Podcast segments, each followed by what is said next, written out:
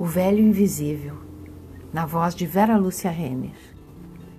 Olhei para aquela janela antiga e não pude me furtar de imaginar quem poderia estar por detrás desta abertura machucada pelo tempo e que transparecia um cansaço de existir, uma desistência de manter a estrutura outrora viçosa com o mínimo de vigor aparente.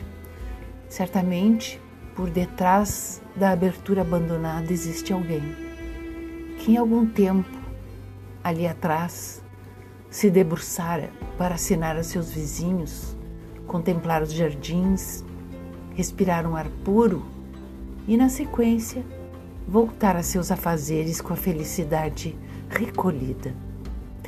Talvez o morador seja todo ouvidos para os sons de antigamente, uma gritaria lúdica da criançada da casa, um bater de panelas em um fogão a lenha fumegante, uma afanosa atividade de dias bem antigos.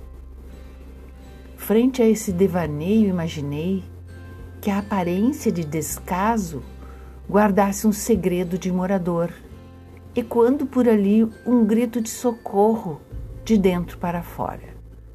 Um alerta para o mundo que por detrás desta janela já não existe esperança, nem alegria, e a única forma de chamar a atenção do entorno é demonstrar a decrepitude do lugar. Imagino que a voz para o lado de dentro esteja tão fraca dos solavancos da vida que permanece inaudível até para si mesmo. Ao invés de um grito de socorro, apenas sussurros, promovendo um vácuo no ambiente que se torna impossível de preencher por absoluta falta de força física, em primeiro lugar, e mental, por consequência.